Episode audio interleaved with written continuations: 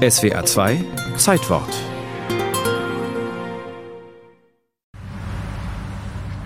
Im Jahr 1886 betrug die Arbeitszeit in den USA 12, manchmal 14 Stunden. Im Durchschnitt gab es dafür 3 Dollar am Tag, was gerade für ein Abendessen reichte. Aller Widerstand, alle Proteste nützten nichts. Für den 1. Mai organisierten die Gewerkschaften schließlich einen Generalstreik. Das Ziel die Acht-Stunden-Woche. Das Zentrum Boomtown Chicago, zumal der Bürgermeister als arbeiterfreundlich galt. Chicago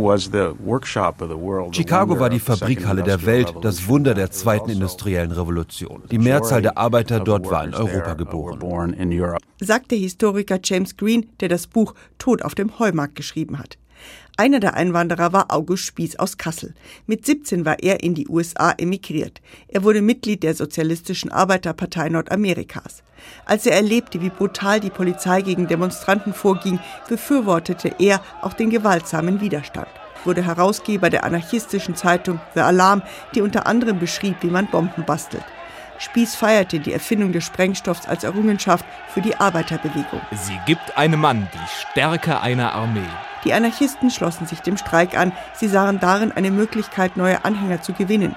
Sie legten aber auch den Zünder für Gewaltbereitschaft in die Arbeiterbewegung, der kurz darauf explodierte. Seit Tagen gab es heftige Zusammenstöße mit der Polizei. Am Abend des 4. Mai organisierten die Anarchisten eine Versammlung auf dem Heumarkt in Chicago.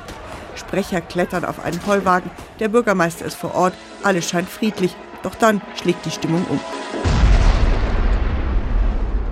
Uh, die Polizei uh, nähert sich und versucht, den Sprecher vom Wagen zu ziehen. Der wehrt sich, sagt, wir sind friedlich.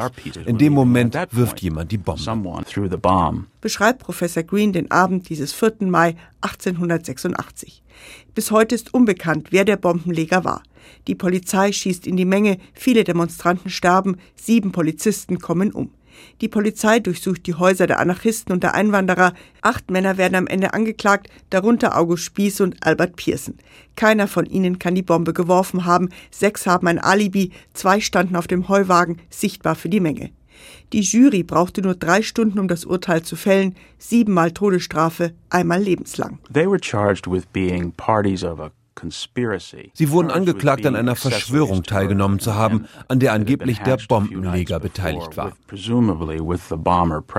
Erklärt James Green.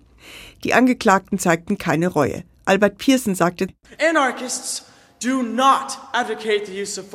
Anarchisten unterstützen nicht den Einsatz von Gewalt, nur zum Zweck der Selbstverteidigung. Only when used in self-defense. Greife nicht zuerst an, aber wenn der Staat dich angreift, dann schlage zurück.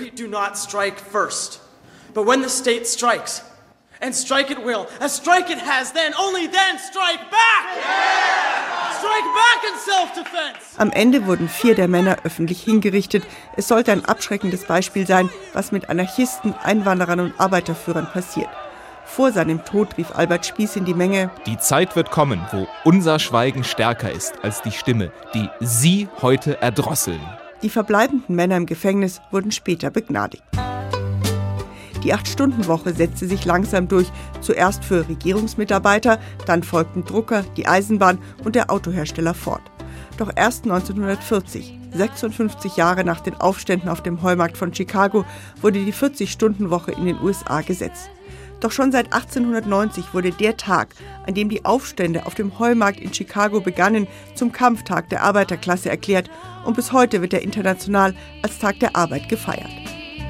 Die.